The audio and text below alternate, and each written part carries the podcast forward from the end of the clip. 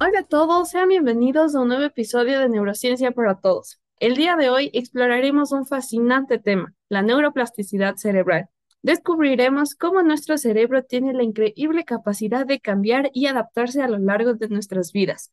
Prepárense para maravillarse con esta plasticidad cerebral. Para esto nos acompaña nuestro invitado Martín Terán. Bienvenido.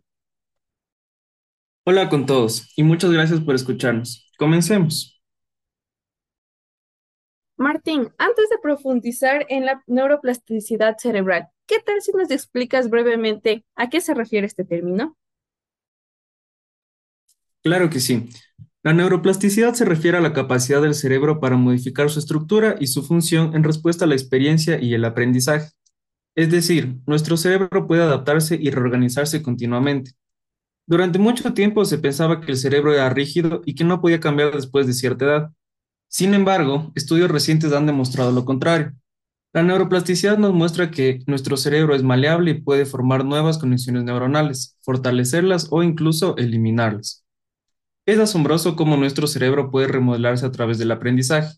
Por ejemplo, cuando adquirimos una nueva habilidad, como tocar un instrumento o aprender un nuevo idioma, se producen cambios estructurales en áreas específicas del cerebro relacionadas con esta nueva habilidad que hemos aprendido. Bastante interesante. Es más, no solo el aprendizaje influye en la neuroplasticidad, las experiencias emocionales, el entorno, la estimulación cognitiva y la rehabilitación después de una lesión cerebral también pueden desencadenar cambios plásticos en el cerebro.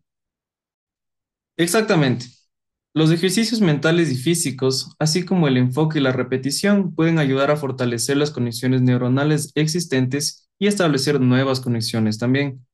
Esto es importante especialmente en el proceso de la rehabilitación después de un accidente cerebrovascular o de una lesión cerebral traumática. Wow, a medida que aprendemos más sobre la neuroplasticidad cerebral, se abre un mundo de posibilidades. Podemos aprovechar esta gran capacidad para mejorar nuestras habilidades cognitivas y para recuperarnos de lesiones cerebrales, además de optimizar nuestro bienestar mental. Sin duda, la neuroplasticidad nos muestra que el cerebro es mucho más adaptable de lo que se pensaba anteriormente.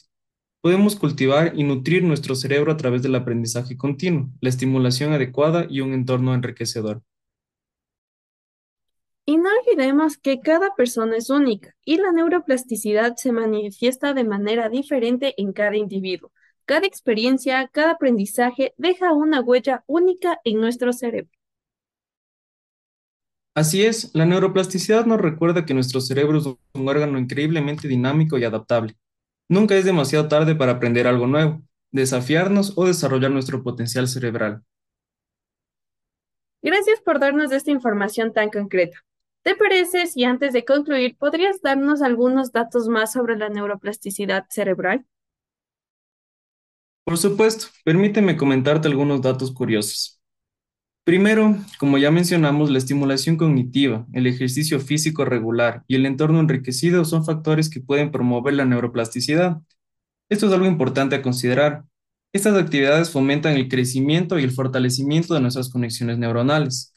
Por lo tanto, si es que queremos desarrollar alguna habilidad, deberíamos practicarla constantemente. Y por lo tanto, también sabemos que el ejercicio es una parte muy importante en nuestra vida diaria. Por otro lado, los avances de neurociencia y las técnicas de imagen cerebral, por ejemplo, la resonancia magnética funcional, la electroencefalografía, han proporcionado evidencia visual de la neuroplasticidad en acción, permitiéndonos observar los cambios cerebrales en tiempo real. Por último, la neuroplasticidad puede ocurrir en diferentes etapas de la vida. Aunque es más prominente durante el desarrollo temprano, se ha demostrado que el cerebro adulto también puede experimentar cambios estructurales y funcionales significativos. Esto significa para todos nuestros oyentes que nunca es tarde para empezar a aprender algo nuevo, para desarrollar nuevas actividades cognitivas, para hacer cosas que desafíen a nuestro cerebro a diario. Listo, muchas gracias Martín y muchas gracias a nuestros oyentes, que si aún no lo han hecho, síganos en nuestras redes sociales para más contenido de neurociencia. En Instagram y Twitter estamos como arroba Neural Research. También pueden dejarnos sus dudas y sugerencias, incluso si les gustaría conocer un tema en particular de neurociencia. Sigan atentos a nuestro podcast. Hasta la próxima.